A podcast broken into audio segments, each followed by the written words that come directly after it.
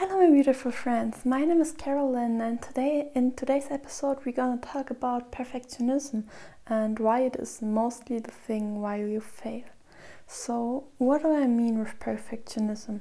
Well, the urge to do everything absolutely perfectly in a big amount and always constantly, like being on track 100% of the time and having no failures, doing no mistakes, and not, not even not doing mistakes, but doing everything right, always, ever. And this is something that will keep you far, far away from success because perfectionism stops you from becoming yourself and better. Because when you think, oh, I have to be perfect, you send a signal that you already should be somewhere else not where you are right now. You say, oh, I, I should have developed the skill till yet, and now I have to do it right. Otherwise, I can't do it. So if I if I don't do it great, I, I don't do it at all. And perfectionism often leads to procrastination because none of us, no one, not a single person, is able to do everything right always.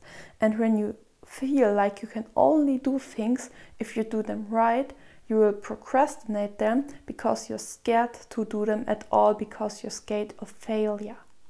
And perfectionism is not a feeling of abundance, it's a big, big feeling of lack. Because if you wouldn't feel lack, you would feel like there is enough room, space, time, love for you so you don't have to be perfect now. But if you feel like oh i have to do it perfect now otherwise i i won't get this opportunity or i can't make it on social media or my dream job is not possible if i don't do it perfect this is a feeling of lack. This is a state of lack because you think you lack something if you're not perfect and you if you feel like you are abundant you would feel like ah i'm i will be good at the right time and everything will flow and everything flows because everything is good and abundant and i don't have to compete with other people because there is enough for everyone. And competition is also such a great such a big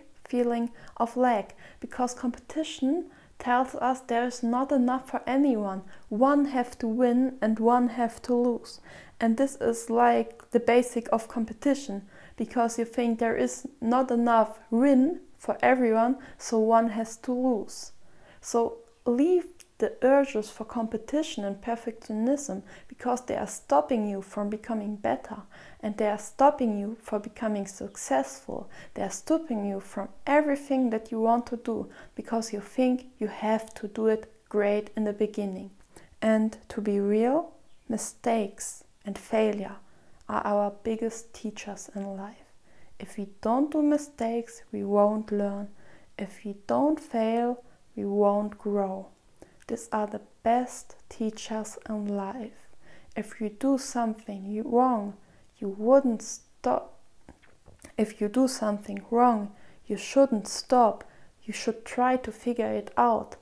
Remember or imagine yourself as a baby when you start walking. Imagine you would have been perfectionistic back then you you would not start to walk because you couldn't walk. You would be scared of walking because you would think oh no i have to walk perfectly right now and run. I mean i'm just some months old but i have to do it perfectly now.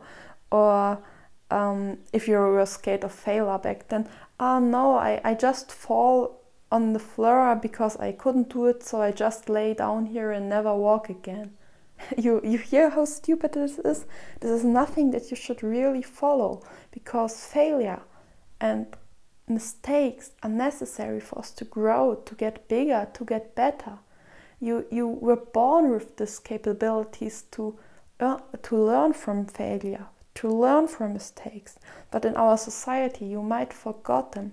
But remember, how you were okay with failing and it wasn't a big thing to fail. It was okay for you because you know you would figure it out somehow.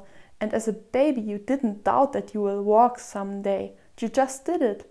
You just did it, and now you're here. Most of you probably walking properly, and it's great, you know? There's nothing with it. it it just it's like with everything like that.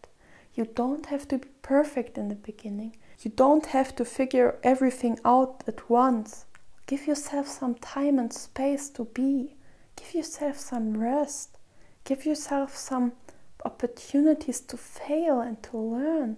Have some fun in life and don't try to compete with everyone to always win and don't try to be perfect. Because if you really listen to your heart, you would know that this is not necessary. And if you have any questions, please DM me on my social media.